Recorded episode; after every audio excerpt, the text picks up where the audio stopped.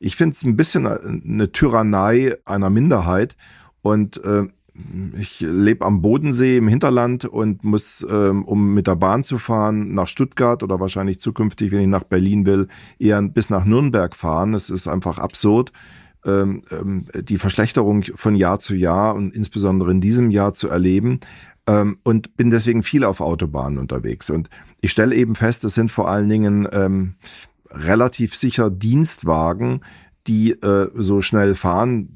Begründung ist ja auch einfach, da kostet es dem Fahrer nichts, das äh, übernimmt abstrakt das Unternehmen und der Staat. Vorfahrt fürs Klima. Der Verkehrswende-Podcast mit Jürgen Resch. Im Gespräch mit zahlreichen spannenden Gästen zeigen wir, wie uns der Umstieg auf eine klimafreundliche Verkehrspolitik gelingen kann. Hallo und herzlich willkommen. Mein Name ist Leonie Lockau. Ich arbeite als Referentin bei der Deutschen Umwelthilfe und darf euch auch heute wieder durch unseren wunderbaren Podcast führen. In dieser Folge sprechen wir über das Tempolimit – der Einzelmaßnahme im Verkehr mit dem größten Einsparpotenzial an CO2 und Kraftstoff. Das Tempolimit ist außerdem Wegbereiter für Elektromobilität und teilautonomes Fahren. Es bringt mehr Sicherheit auf den Straßen und beugt Staus vor. Durch und durch eine runde Sache. Während in ganz Europa, ja in allen Industrieländern weltweit generelle Geschwindigkeitsbegrenzungen seit Jahren etabliert sind, wird hierzulande immer noch extrem emotional über das Tempolimit diskutiert. Schnell ist da die Rede von massiven Eingriffen in die persönliche Freiheit. Insbesondere die FDP wehrt sich mit Händen und Füßen, ohne alternative Klimaschutzmaßnahmen im Verkehrssektor vorzulegen. Warum ist das so und wie geht es weiter mit dem Tempolimit? Heute darf ich Dr. Anton Hofreiter, Vorsitzenden des Europaausschusses im Deutschen Bundestag, seit 2005 Mitglied des Bundestages und bis zum letzten Jahr Vorsitzenden der Grünen Bundestagsfraktion bei uns begrüßen. Herr Hofreiter hat besondere Expertise in Verkehrsthemen. Er war lange Jahre verkehrspolitischer Sprecher der Fraktion und Vorsitzender des Verkehrsausschusses des Deutschen Bundestages. Ein herzliches Willkommen, Herr Hofreiter. Vielen Dank für die Einladung. Mit ihm wird unser Bundesgeschäftsführer Jürgen Resch diskutieren. Auch an dich ein herzliches Hallo, lieber Jürgen. Einen schönen guten Tag in die Runde. Auch in dieser Folge werdet ihr wieder zu Wort kommen und ich werde eine Auswahl der vorher eingereichten Zuhörerinnenfragen aufgreifen. Herr Hofreiter, vielleicht wollen Sie noch ein paar Worte zu sich sagen. Wie gesagt, ist ja schon vorgestellt worden. Ich bin seit 2005 äh, Mitglied im Deutschen Bundestag. Davor war ich umfangreich ehrenamtlich politisch aktiv. Ähm, ich habe vieles für die Jugendorganisation vom Bund Naturschutz gemacht, ähm, unter anderem zur Verhinderung des äh, letzte Stück freifließende Donau äh, noch zu äh, betonieren, also dafür zu sorgen, dass das freifließend äh, bleibt. Ähm, des Weiteren war ich davor Artenvielfaltsforscher, Botaniker und in dem Zuge sehr viel in Südamerika unterwegs. Dann kommen wir zu unserem Thema des Tages, das Tempolimit. Die Grünen hatten es in ihren Wahlkampfforderungen, die SPD ebenso. Wieso finden wir es denn eigentlich nicht im Koalitionsvertrag wieder? Was ist denn in den Verhandlungen passiert, Herr Hofreiter? Letztendlich muss man, wenn man ganz ehrlich sein soll, sagen, dass das Tempolimit zwar bei der SPD im Koalitionsvertrag war, das wäre schön, ähm, sondern im Wahlprogramm war, aber die relevanten Personen der SPD das nie als besonders wichtiges Thema angesehen haben. Und die FDP das völlig hochideologisiert hat und für die FDP das eins der ganz zentralen Themen war, dass es auf gar keinen Fall ein Tempolimit auf deutschen Autobahnen gibt, weil ich glaube, manchmal da ein etwas verkürzter Freiheitsbegriff ähm, vorherrscht, zumindest bei Teilen der FDP, ähm, die leider eher so nach dem Motto Recht des Stärkeren funktioniert. Was bringt denn aber eigentlich ein Tempolimit, Jürgen, damit wir da mal genauer hinschauen können? Also was würde uns Tempo 100 auf Autobahnen, 80 außerorts und 30 innerorts in Deutschland ganz konkret bringen? Was versäumen wir momentan? Na, es würde auf jeden Fall schon mal jedem Bürger ähm, mehr Geld in der äh, Tasche, im Geldbeutel bedeuten. Denn äh, mit einem Tempolimit wird langsamer gefahren, wird weniger Energie verbraucht, weniger äh, Diesel, weniger Benzin, auch weniger ähm, Kilowattstunden im Elektroauto. Und äh, wir haben das mal ausgerechnet. Ähm, wir hätten eine Einsparmöglichkeit von 10 Millionen Liter äh, Diesel und Benzin jeden einzelnen Tag 3,7 Milliarden Liter, wenn wir eben ähm, im Grunde genommen die gleichen Geschwindigkeiten wie die Niederlande sie jetzt haben, ähm, machen würden, nämlich Tempo 100 auf der Autobahn und 80 auf allen Außerortstraßen. Ähm, wir haben ja auch noch ein anderes Thema, das Thema Klimaschutz, was uns beschäftigen müsste. Und äh, die Umwelthilfe hat sich die äh, Studien der Agora Verkehrswende und des Umweltbundesamtes angeschaut und ähm, ist eben auf ähm, Einsparpotenziale beim CO2 von jährlich über 9, so 9,1 bis 9,2 Millionen Tonnen CO2 gekommen. Und das durch eine Maßnahme, die man einfach von heute auf morgen ähm, umsetzen kann, ohne irgendwelche Gesetze zu machen. Wir haben die entsprechenden äh, gesetzlichen Grundlagen, die da sind. Ähm, es kostet nichts, es würde sehr schnell gehen und hätte diesen Einspareffekt. Ich will aber noch einen weiteren Aspekt neben vielen weiteren ansprechen. Wir hätten tatsächlich durch ein Tempolimit auch eine Beschleunigung der ähm, Verkehrswende und einen äh, beschleunigten Ausstieg aus dem Verbrennungsmotor. Denn ähm, diese ganzen Entwicklungen von Hochgeschwindigkeitsfahrzeugen, die wir im Moment ähm, erleben, also gerade dieser Tage wieder die Meldung, dass eine C-Klasse von äh, Mercedes äh, mit ähm, Formel 1 Motor verheiratet wurde und man mit ganz großen Schwierigkeiten es jetzt geschafft hat, eben Formel 1 Technik auf deutsche Straßen zu bringen oder eben Tempo 417 durch einen äh, tschechischen äh, Milliardär, wo nun die Staatsanwaltschaft ähm, feststellen musste, es war eine angemessene Geschwindigkeit und das Ermittlungsverfahren wird eingestellt, weil alles korrekt gewesen ist das schreit nach gerade, dass wir jetzt ein Tempolimit verfügen. Würden Sie da zustimmen, Herr Hofreiter? Also von der Koalition und der FDP ganz abgesehen, ähm, finden Sie die pa Maßnahme persönlich richtig? Ja, selbstverständlich. Das ist ja auch kein Geheimnis, dass ich die richtig finde. Äh, man, es hätte auch noch ein paar andere Vorteile, was vielen Leuten nicht bewusst ist. Nämlich, wir sind ja seit dem russischen Überfall auf die Ukraine kommt deutlich weniger Erdgas an ähm, aus Russland, de facto gar keins mehr, was auch den Vorteil hat, dass Russland jetzt diese Einnahmen von uns nicht mehr erzielt. Und deshalb stellen immer mehr Firmen, die das können, äh, von Erdgas auf Heizöl um. Aber chemisch gesehen, an der Raffinerie ist Heizöl und Diesel fast das gleiche. Das heißt, wenn wir durch ein Tempolimit deutlich weniger ähm, Diesel verbrauchen würden in Deutschland, würde das auch all die Firmen entlasten und all die Menschen, die Heizöl kaufen. Nicht Rohstoffmärkte ähm, sind ungewöhnliche Märkte. Nämlich da, wenn zum Beispiel die Nachfrage nur um ein Prozent des Angebots übersteigt, kann der Preis um 30, 30, 40, 50 oder mehr Prozent steigen. Und deshalb wäre es ganz wichtig, ähm, dass wir insbesondere in dem Bereich die Nachfrage verringern. Das würde für ganz viele Menschen das Leben leichter machen, aber interessanterweise ist noch nicht einmal ein temporäres äh, Tempolimit durchsetzbar. Und die Hauptursache, da muss man auch ganz ehrlich sein, es gibt dafür keine Mehrheit im Deutschen Bundestag, weil nämlich auch die CDU total gegen ein Tempolimit ist, von den Rechtsradikalen von der AfD mal ganz abgesehen. Und am Ende kommt, landet man halt meiner langjährigen Erfahrung dabei, dass etwas, um wirklich Gesetzeskraft zu kriegen, halt tendenziell schon eine Mehrheit im Deutschen Bundestag braucht. Und da sind wir halt beim Tempolimit weit entfernt davon. Und gerade wenn ich mir anschaue, ich, wenn man auch mit vielen SPD-Lern redet, da sagen einem manche auch ganz ehrlich, also weißt du, Toni, offiziell bin ich natürlich dafür, aber mein Gott, ich habe mir jetzt ein neues Auto gekauft. Also irgendwie schwer, fällt es mir schon schwer, da dafür zu sein. Ja, ich glaube, Toni, das ist so ein bisschen auch diese Schwierigkeit. Ähm, man kann es vielleicht am ehesten vergleichen mit den Problemen, ähm, die in den Vereinigten Staaten äh, Politiker haben, eine Verschärfung von Waffengesetzen durchzusetzen. Ich persönlich arbeite jetzt seit über 30 Jahren an äh, dem Thema und hat mich vor kurzem auch nochmal mit Herrn Troge dem langjährigen äh, Präsidenten des Umweltbundesamtes, äh, dazu ausgetauscht. Wir haben vor 15 Jahren gemeinsam äh, uns für ein Tempolimit eingesetzt. Amtlicher Naturschutz, äh, privater Naturschutz.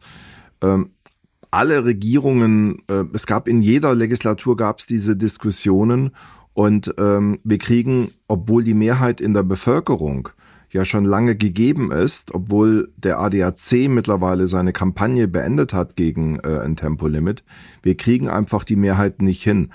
Ich glaube auch, dass die Automobilindustrie hier äh, ganz entscheidend ist. Ich habe ähm, jetzt mit ähm, auch Vorständen von deutschen Automobilunternehmen gesprochen. Ich hatte sie ja auch aufgefordert, angesichts der besonderen ähm, Lage des, ähm, ja, der äh, Energiemangelsituation, äh, der Preisentwicklung und eben des Klimaschutzes doch äh, den ähm, Politikern zu erlauben, ein Tempolimit zu verfügen. Und mir wurde relativ selbstbewusst gesagt, nee, auf ein Tempolimit äh, können wir nicht eingehen. Wir brauchen die freie Fahrt als Verkaufsargument. Das wurde mir ganz offen gesagt. Ähm, ohne diesem ähm, äh, Argument entwickelt für deutsche Autobahnen ähm, hätten sie ganz erhebliche Wettbewerbsnachteile. Inwieweit merkt man das denn im, äh, merkst du das in der politischen Arbeit, dass hier mit äh, Automobilindustrie auch ähm, argumentiert wird oder spielt das keine Rolle? Da spielen stärker die Arbeitsplätze eine Rolle und noch stärker war das bei den CO2-Grenzwerten. Aber ich finde dieses immer auf die Lobby zu zeigen. Mir ist es gerade, wenn es um gewählte Parlamentarier geht, auch immer etwas zu schwach. Weil nämlich einen Andi Scheuer, um den letzten, den aktuellen Verkehrsminister zu nehmen, der braucht gar keine Lobbyisten, um eine völlig verbohrte Haltung beim Tempolimit zu haben. Deshalb, ich habe auch manchmal den Eindruck, dass das bei Teilen der Politik auch ganz beliebt ist, den Lobbyismus noch größer zu machen, als er ist, um damit die Verantwortung von sich wegzugeben. Ich bin sie ja gar nicht. Ich bin ja nur so ein ganz kleiner, armer Politiker, der gar nichts dafür kann. Es ist die übermächtige Autoindustrie. Und ihr wisst doch alle, wie mächtig die Autoindustrie ist. Und da kann ich doch gar nichts dafür. Die Autoindustrie ist mächtig, aber man sollte den Leuten dieses Spiel nicht durchgehen lassen. Denn am Ende werden die Gesetze im Parlament gemacht und die Leute heben die Hand und oder heben die Hand nicht. Und natürlich macht die Autoindustrie Druck. Und natürlich ist es nicht einfach, wenn mit Zehntausenden von Arbeitsplätzen argumentiert wird. Aber erstens stimmt das Argument nicht mehr, insbesondere in Zeiten von Elektromobilität. Nicht die Arbeitsplätze der deutschen Autoindustrie sind dadurch bedroht, äh, dass die deutsche Autoindustrie viel zu lange an Techniken des letzten und vorletzten Jahrhunderts festgehalten hat und zugeschaut hat, wie die modernsten Techniken in Kalifornien, in China, in Japan und in Südkorea entwickelt worden sind. Und deswegen sind wir bei der Batterietechnik inzwischen Jahre hinterher und auf Importe angewiesen. Aber wie gesagt, man sollte bei allem Bewusstsein, wie viel Macht und Druck die Autoindustrie hat, den Verantwortlichen dieses Argument auch nicht durchgehen lassen. Aber das heißt ja, dass du Hoffnung hast, dass, äh, das finde ich erstmal sehr gut, dass es doch noch eine Möglichkeit gibt, eine Mehrheit im äh, Bundestag für ein Tempolimit zu finden. Meinst du, dass vielleicht äh, eine ja praktisch weitere äh, Preiserhöhung an äh, fossiler Energien, ähm, dieses Merit-Order-Prinzip gilt ja eigentlich überall. Ähm, und wir werden ja Knappheiten oder müssen wir auch gerade bei ähm, äh, flüssigen fossilen Energieträgern befürchten, dass das vielleicht in diesem Winter noch eine Chance gibt, dass wir doch zumindest mal mit einem temporären äh, Tempolimit, für das wir ja seit einem Jahr eintreten, dass man einfach mal beginnt, ähm, eine Chance haben? Ich bin da trotz alledem skeptisch, weil viele Leute wirklich sehr verbohrt sind oder sehr fest sind in ihren Überzeugungen, wenn man es positiv ausdrückt. Aber ich finde, das ist ein Argument, das wir viel, viel stärker äh, machen müssen, ist die Wechselwirkung zwischen ähm, Diesel- und Heizölpreis und das angesichts der Knappheit, die uns droht und der hohen Preisausschläge, die das bedeuten kann, dass wir da wirklich versuchen müssen, auch in dem Bereich zu sparen. Persönlich finde ich ja das stärkste Argument für ein Tempolimit, dass es weniger Schwerverletzte und Tote gibt. Und da wird ja immer argumentiert, ja, die Autobahn ist damit die sicherste Straße. Ja, die Autobahn ist mit die sicherste Straße, aber man muss ja vergleichen, eine Autobahn mit und ohne Tempolimit. Und Tempo äh, Abschnitte sind halt sicherer als wie die ganz freien Abschnitte. Insbesondere die ganz, ganz schweren Unfälle bei hohen Geschwindigkeiten kann man damit verhindern. Das sagen einem auch, wenn man mit Sanitätern oder Feuerwehrleuten spricht, gerade bei den hohen Geschwindigkeiten so schreckliche Verletzungen und es ist auch so schrecklich, die Leute dann aus den völlig verformten Fahrzeugen rauszuschneiden. Also deshalb, das finde ich, finde ich ja persönlich das stärkste Argument. Aber ich glaube, angesichts der Energieknappheit müssten wir schauen, in diesem Winter das Argument mit der Energieknappheit nochmal viel, viel stärker zu machen. Also das kann ich aus der Diskussion auch äh, bestätigen. Ich äh, bin, äh, bin, jetzt einige Male in unserer breiten Allianz für ein Tempolimit gemeinsam mit Polizeigewerkschaftern aufgetreten, beziehungsweise auch mit Lehrkräften von Polizeiuniversitäten. Warum? Alle anderen Polizisten haben keine ähm, Auftrittsgenehmigungen von ihren Innenministern gekriegt, aber Gewerkschaft und Lehrkräfte sind frei. Und das war für mich bei der letzten äh, Pressekonferenz in der Bundes-PK, in einem äh, Gebäude der Bundespressekonferenz, äh, besonders eindrucksvoll, als eben geschildert wurde, dass mit jedem Schwerverletzten oder Toten ungefähr 30 Personen mehr oder weniger stark traumatisiert werden. Und dass es insbesondere auch für die Polizisten, die auf der Autobahn ähm, arbeiten müssen, zum einen lebensgefährlich ist und dass die einfach unglaubliche Dinge sehen. Ähm, das wundert mich eigentlich, dass äh, diese vielen vermeidbaren, auch Schwerverletzten, dass das einfach keine Rolle spielt. Ähm, also wir haben jetzt immerhin den Deutschen Verkehrssicherheitsrat, der hier eine entsprechende ähm, Änderung seiner Position mit vornimmt. Aber wir sehen einfach nicht, dass das im äh, politischen Umfeld eine Rolle spielt. Deswegen Unsere Hoffnung ist jetzt, dass man vielleicht mit dem zusätzlichen Argument der Energiesicherheit und äh, des Beitrages zum Klimaschutz insbesondere und hier vielleicht auch eine ganz konkrete Frage ähm, über den äh, Fortgang jetzt der Klimaschutzpolitik, dass man eben ähm, aufgrund der 271 Millionen Tonnen CO2, die der Verkehrssektor im Moment äh, nicht bringt, um das Klimaschutzgesetz einzuhalten bis zum Jahr 2030, dass vielleicht hier doch die Bundesregierung sagt, wir müssen im Verkehrsbereich nachlegen und ja, das Einfachste ist halt mit den neun Millionen Tonnen pro Jahr das Tempolimit. Ja, das wäre das Einfachste.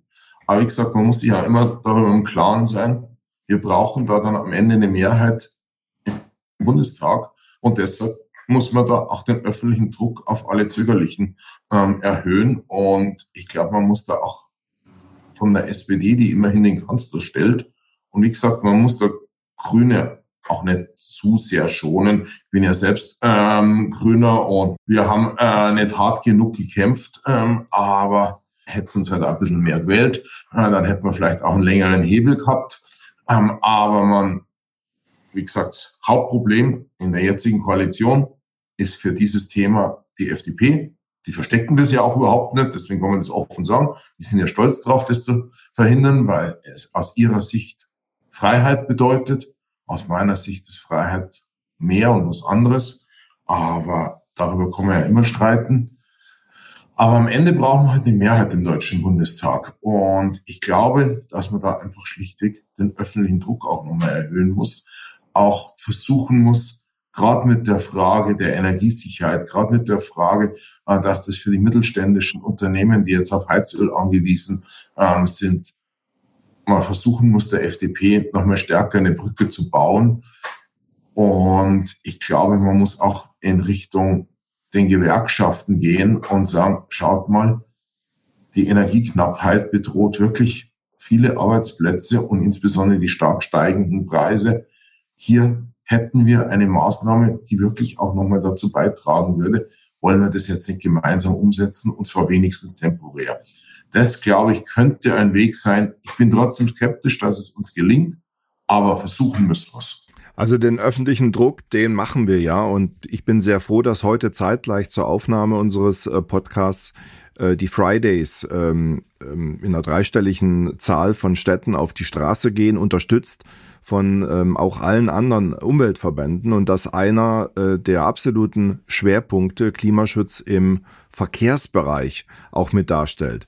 Und wir haben ja äh, darüber hinaus auch gesagt, ähm, wir wollen unsere ähm, Expertise im Bereich der juristischen Überprüfungen äh, der Klagen äh, für den Klimaschutz, für saubere Luft hier in dem Fall auch nutzen und haben zu den äh, schon ähm, seit zwei Jahren vorliegenden äh, Sektorklagen ähm, noch eine äh, weitere Klage äh, eingereicht vor einigen Wochen, nämlich gegen das äh, unzureichende Sofortprogramm Verkehr ähm, des Verkehrsministers.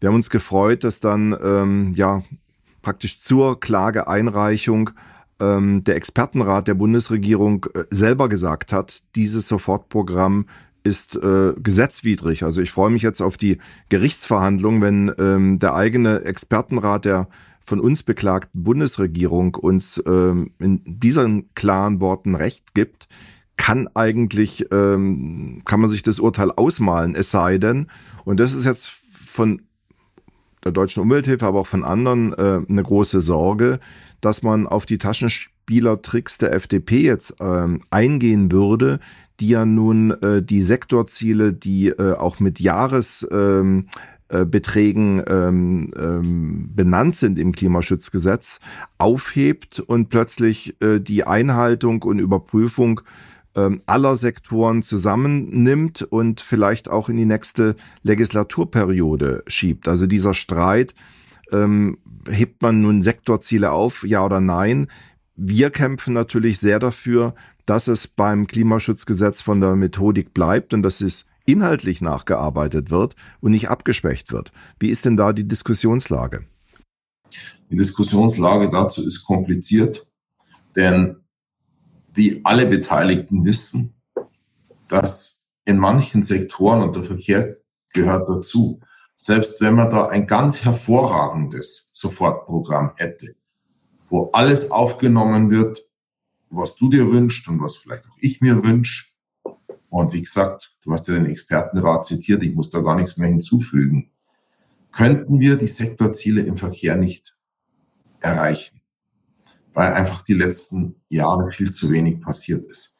Trotzdem muss man verhindern, in meinen Augen, dass die Sektorziele aufgehoben werden, nämlich sonst führt das dazu, dass da wieder über viele Jahre zu wenig passiert man in einigen Jahren dann vor einem richtig noch größeren Scherbenhaufen steht.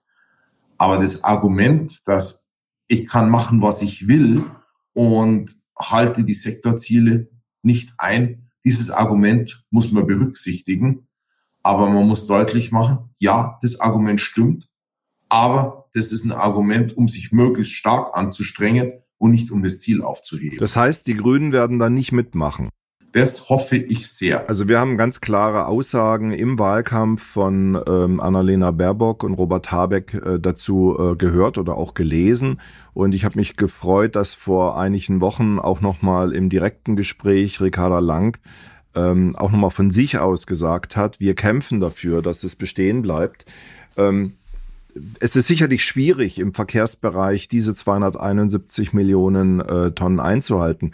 Gleichwohl, wir haben in unserer Klage ähm, dem Gericht auch aufgezeigt, ähm, mit welchen Maßnahmen es gelingt. Also alleine das Tempolimit äh, würde ja nahezu 100 Millionen erbringen können. Und äh, wir haben noch eine ganze Reihe, darauf brauchen wir jetzt in äh, unserem heutigen Gespräch nicht tiefer eingehen, aber nur, dass es mal erwähnt ist, Maßnahmen, die relativ schnell gehen, wenn wir diese äh, Fehlförderungen im Moment bei der Anschaffung von Dienstwagen und die sind bei den Neufahrzeugen da habe ich selbst gestaunt, dass meine Leute das mal rausgesucht haben, für 75 Prozent der CO2-Emissionen verantwortlich äh, von der Neuwagenflotte. Wenn wir hier diese Fehlanreize für Spritschlucker wegbrächten und ähm, eben noch ähm, eine wirkliche, wie in Österreich praktizierte, schnelle Förderung und ähm, ähm, ja, äh, Attraktivitätssteigerung der öffentlichen Verkehre hinbrächten, dann, ähm, also ich denke hier nur an die äh, auch CO2-Berechnungen, die man zum äh, 9-Euro-Ticket angestellt hat, wie viel es doch überraschend in den drei Monaten an CO2-Einsparungen brachte ähm, dann kommen wir zumindest äh, in die Nähe, wenn, wenn man sich äh, nicht, wenn man sich anstrengen würde, man wird sogar erreichen können. Aber wenn ich gegen eine Mauer fahre, kann ich ja nicht sagen, äh, jetzt lohnt sich's eh nicht mehr zu bremsen. Vielleicht schaffe ich's ja, dass ich dann nur noch andetsche. Und deswegen äh, für uns ist es ganz wichtig, dass ähm, wir quasi jetzt nach diesem, nach diesen Protesten auch der Zivilgesellschaft ähm, eine intensive Debatte im Bundestag haben. Merkst du denn ähm, etwas ähm, auch durch die fehlende Opposition im ökologischen Bereich oder wie würdest du das bewerten? Wir als Umweltverbände sehen natürlich, dass äh, jetzt keine ökologische Kraft mehr in der Opposition Regierungshandeln kritisch hinterfragt und die Instrumente des Parlamentarismus hier einsetzt, ähm, um ähm, ja im Grunde genommen Druck in Richtung mehr Öko und mehr Klimaschutz zu machen. Ich finde es sehr, sehr gut, dass wir Grüne regieren, weil man damit vieles, was man lange nicht umsetzen kann, jetzt endlich umsetzen kann. In letzter Zeit natürlich mit einem ganz starken Fokus, weil wir da auch die Ministerien haben im Bereich Energie.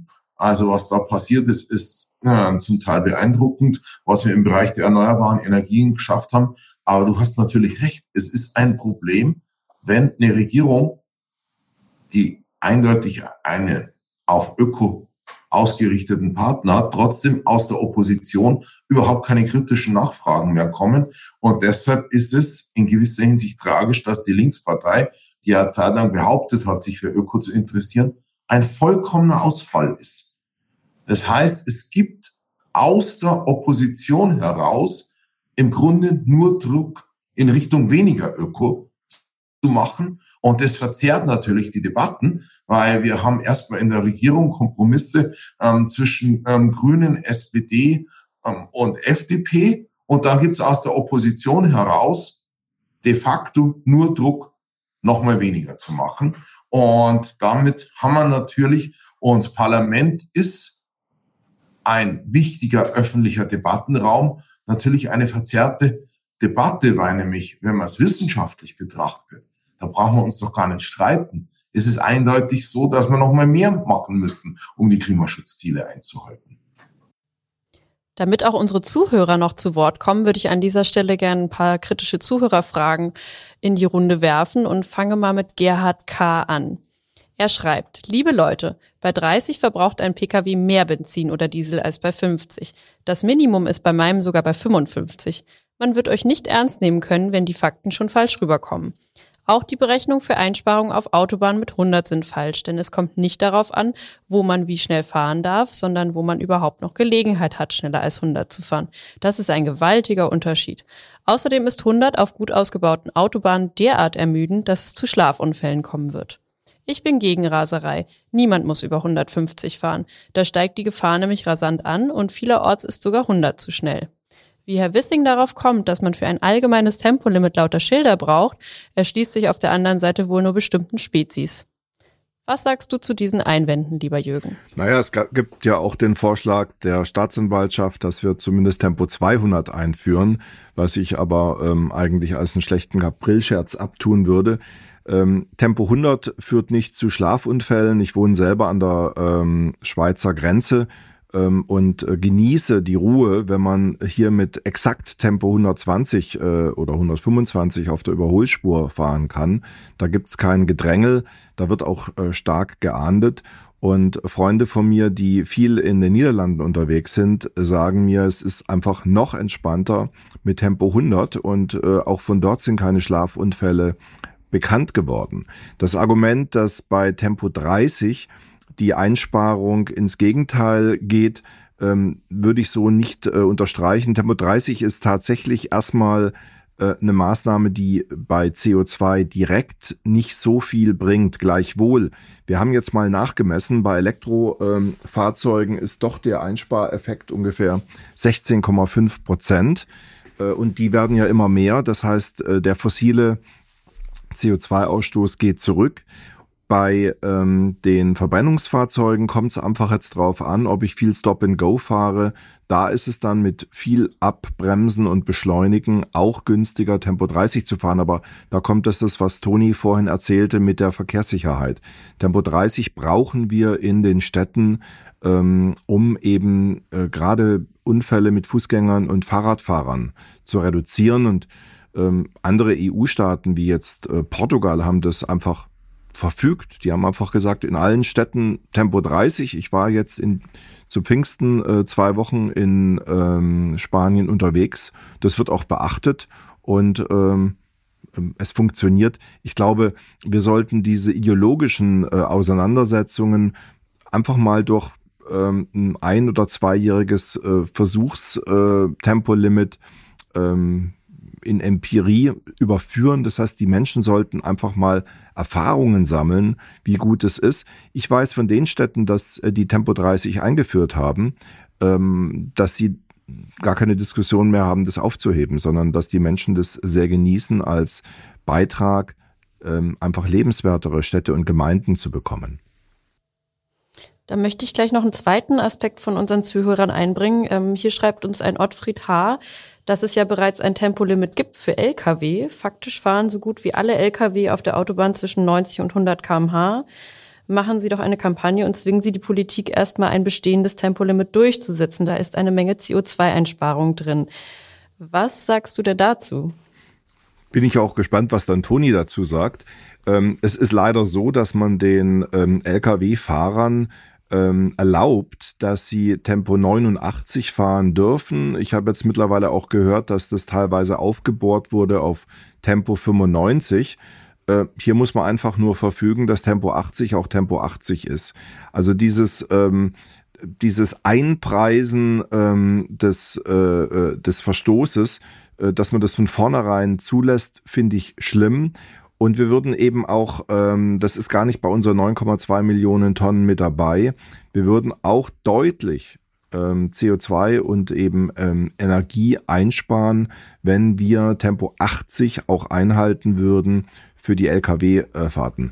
Äh, was übrigens die Kontrollen angeht, das lässt sich sehr stark vereinfachen. Mittlerweile ist durch Versuche in den Niederlanden auch in Deutschland das Datenschutzproblem für Section Control gelöst. Das heißt, ich kann ähm, einfach über eine längere Strecke äh, die Durchschnittsgeschwindigkeit von Fahrzeugen äh, aufnehmen. Wenn ich das dann noch ein bisschen verdeckt mache, muss jeder befürchten, dass er eben mit einer überhöhten Geschwindigkeit ähm, ertappt wird und dann eben seine Knöllchen bekommt oder einen Führerschein verliert. Das würde zu einem ähm, sehr viel besseren Einhalten auch der bestehenden Geschwindigkeitsbeschränkungen führen.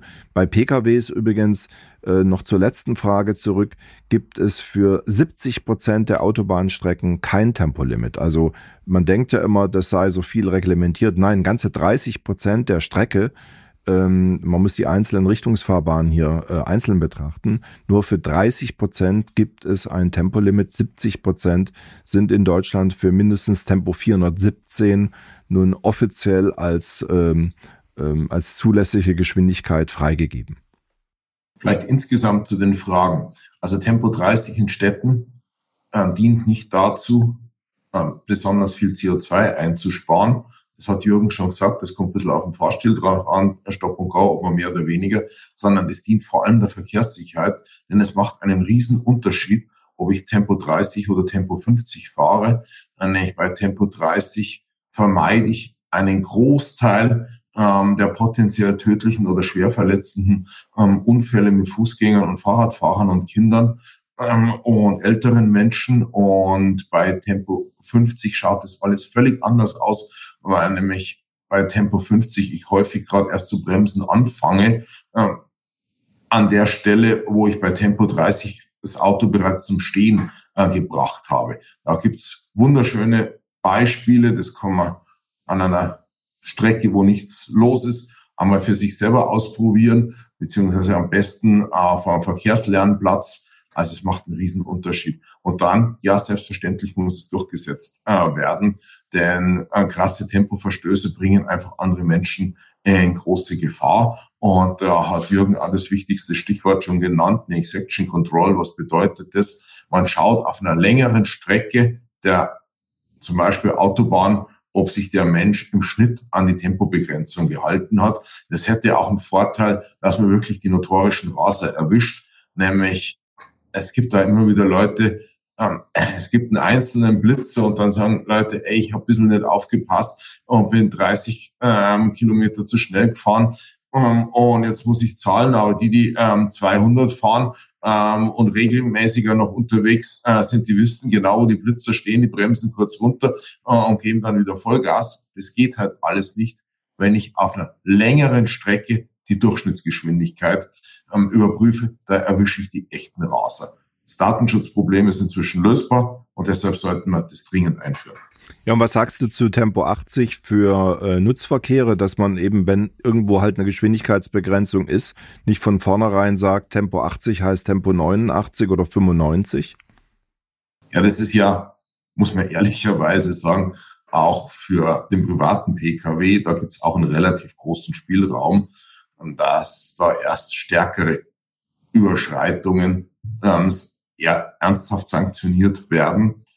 Und natürlich muss man, da das bei gerade den schweren LKWs ja prozentual mehr ist, also ich würde jetzt nicht sagen 80, sondern da gibt man einmal einen Spielraum, sagt man 85, aber gerade 89 äh, oder 95 macht halt beim 40 Tonner einen wirklich riesigen Unterschied, auch einen riesigen Sicherheitsunterschied, weil nämlich die Masse sozusagen so groß ist, ähm, dass da alle jede paar Kilometer mehr einen großen Unterschied machen, mit welcher Wucht der einschlägt beim Unfall.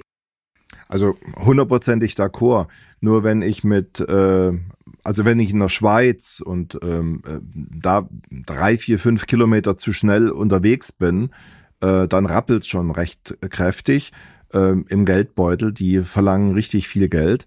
Ähm, aber selbst auf deutschen Autobahnen dürfte ich, wenn ich eine Geschwindigkeit äh, von 80 in der Baustelle habe, dürfte ich nicht 89 ähm, ähm, mit dem Pkw fahren. Da bin ich nicht mehr in der Toleranz drinnen.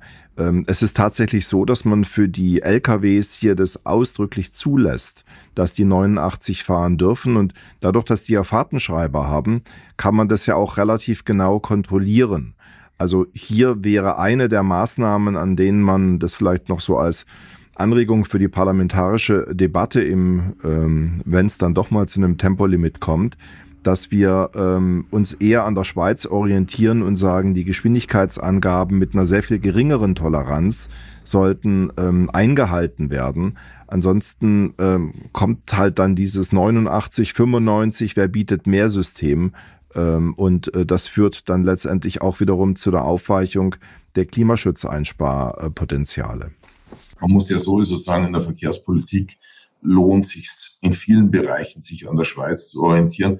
Wer schon mal in der Schweiz Zug gefahren ist oder überhaupt das ganze System von öffentlichen äh, personennahen Fernverkehr benutzt hat im Vergleich zu bei uns, da kann man wirklich viel lernen. In der Schweiz sind äh, selbst zum Teil Seilbahnen und Schiffe über die Seen auf den Fahrplan von Bussen und äh, Zügen abgestimmt, während bei uns ja noch nicht einmal die Züge untereinander aufeinander abgestimmt sind.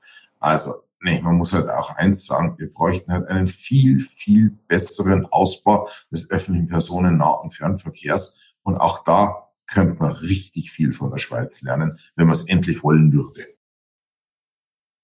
Was mich nach den ganzen spannenden Aspekten, die für ein Tempolimit sprechen, jetzt noch interessieren würde, warum die Debatte so emotional ist in Deutschland. Warum ist das so ein emotionales Thema? Sogar die New York Times hat sich Anfang September darüber gewundert. Ähm, das würde ich euch beiden gerne nochmal als Frage mitgeben. Das ist mir ehrlich gesagt selber nicht so hundertprozentig klar. Weil ich bin ähm, auf der Autobahn, wenn nichts los ist, auch schon schneller gefahren wie 120, 130. Aber warum das so emotional ist, offensichtlich ist das für viele Menschen wirklich ein Gefühl persönlicher Freiheit, auf unseren Autobahnen rasen zu können oder sehr schnell fahren zu können, wenn man es netter ausdrückt. Also dass das nicht nur die Behauptung der FDP ist, sondern es gibt wirklich inzwischen laut Umfragen ganz klar eine, eine deutliche Minderheit, Aber es gibt eine Minderheit von Menschen in Deutschland, die das emotional berührt, wenn sie auf der Autobahn plötzlich 120 oder 130 nur noch fahren dürften und das auch nachts, wenn sie scheinbar frei ist. Und was dann halt besonders gefährlich ist, weil die dann zum Teil 200, 220 oder noch schneller fahren und dann halt überhaupt nicht mehr reagieren können, wenn was Unvorhergesehenes äh, passiert. Und ich glaube, mit 100 sozusagen wie in den Niederlanden haut dieser kleinen Minderheit dann einen Vogel raus. Deswegen, ich wäre schon total glücklich, wenn es uns gelingen würde, 120 oder 130 durchzusetzen. Auch wenn es natürlich für die Energieeinsparung und für den Klimaschutz natürlich nochmal mehr bringen würde, wenn wir 100 durchsetzen würden. Aber 120, 130 wäre schon super. Warum ändert es eigentlich so stark was? Das hat das mit der Physik zu tun, weil einfach die Geschwindigkeit da in dritter Potenz eingeht. Genau, und deswegen, ähm, was die Verkehrssicherheit angeht, ja, da hätten wir schon eine leichte Verbesserung bei 120, 130. Ich war selbst überrascht und das ist eben halt ähm, der Luftwiderstand im Quadrat, diese exponentielle Funktion. Ähm, erst bei Tempo 100 haben wir halt wirklich dann auch eine entsprechende Antwort auf ähm, die ja, Klimaschutzerfordernisse. Also ich verstehe es auch nicht, äh, Leonie, zu deiner Frage mit der Emotionalität genau, woher das mit äh, würde allerdings auf folgende Punkte vielleicht hier gerne noch mit hinweisen.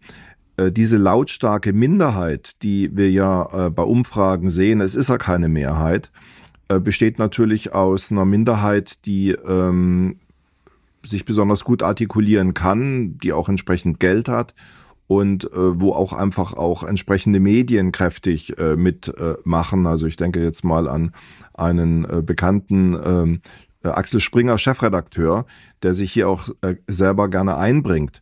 Und da würde ich jetzt mal eine gewisse Nähe zu den Anzeigenkunden, äh, zu den Hauptwerbeunternehmen in Deutschland zumindest nicht ganz ausschließen, dass das auch mit eine entsprechende Rolle spielt.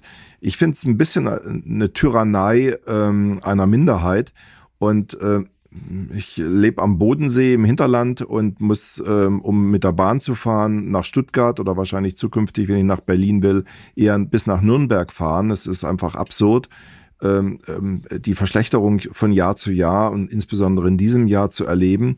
Ähm, und bin deswegen viel auf Autobahnen unterwegs. Und ich stelle eben fest, es sind vor allen Dingen ähm, relativ sicher Dienstwagen, die äh, so schnell fahren Begründung ist ja auch einfach, da kostet es dem äh, Fahrer nichts, das äh, übernimmt abstrakt das Unternehmen und der Staat. Ähm, deswegen glaube ich, dass es ganz, ganz wichtig ist, für diese Diskussion stärker auch zu sehen und gegenzuhalten. Ähm, äh, wer, wer, spricht, wer kämpft jetzt für dieses äh, Rasen? Und ähm, ich habe halt so ein bisschen doch noch eine Hoffnung, dass wir angesichts der Klimakrise und der äh, Notwendigkeit der Energieeinsparung nochmal auch eine parlamentarische Debatte bekommen. Ähm, so sehr wir jetzt auf die ähm, äh, auch Durchsetzbarkeit vor Gericht äh, mit setzen, wir wissen ja nicht, ob die Bundesregierung eine Verurteilung vor dem Oberverwaltungsgericht ähm, akzeptieren würde äh, und nicht doch zum Bundesverwaltungsgericht geht, um Zeit ähm, ähm, auch äh, noch äh, zu schinden. Ähm, deswegen nie war eigentlich die Notwendigkeit so groß wie in äh, diesem ähm, Herbst und Winter Energie einzusparen. Und ähm, das wäre doch eigentlich auch um die emotionale Debatte äh, wegzubekommen, mal ein schöner Kompromiss zu sagen, wir machen für ein, zwei Jahre mal ein Tempolimit und ähm, werten dann aus, wie äh, sich das äh, eben auf Verkehrssicherheit und Klimaschutz tatsächlich auswirkt.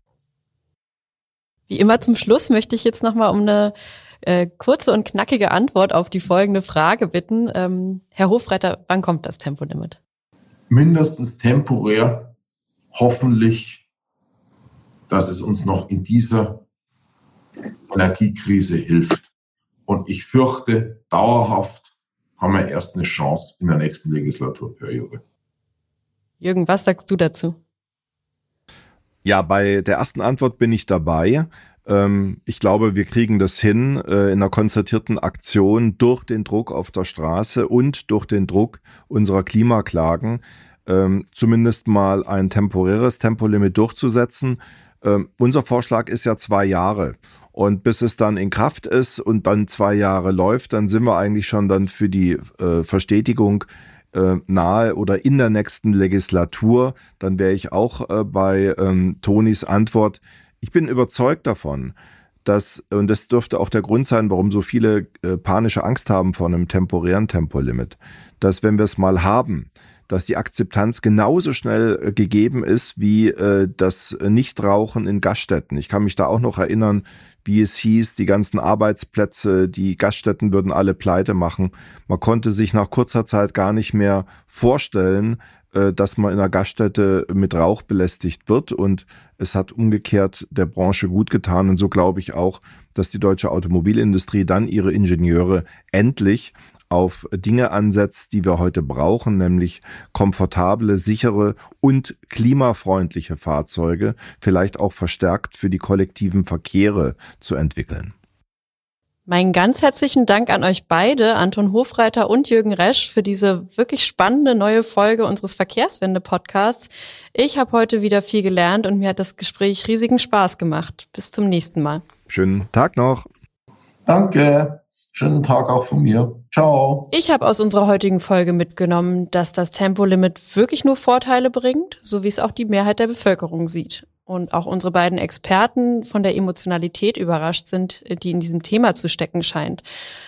Allerdings gibt es hier eine Minderheit, die mit viel Geld und guter Artikulation ausgestattet ist und mit lauter Stimme dagegen vorträgt. Allerdings haben wir die Hoffnung auf ein temporäres Tempolimit in naher Zukunft und damit könnten wir nicht nur klima- und energiefreundlich, sondern auch verkehrssicher durch den Winter kommen.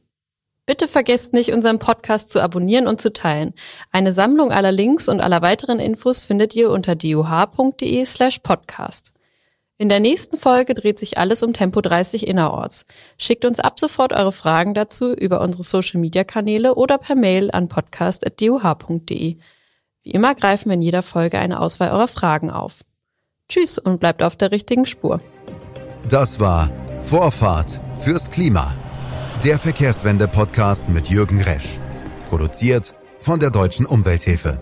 Weitere Informationen rund um das Thema Verkehr und saubere Luft sowie die Verkehrswende im Allgemeinen finden Sie auf www.duh.de.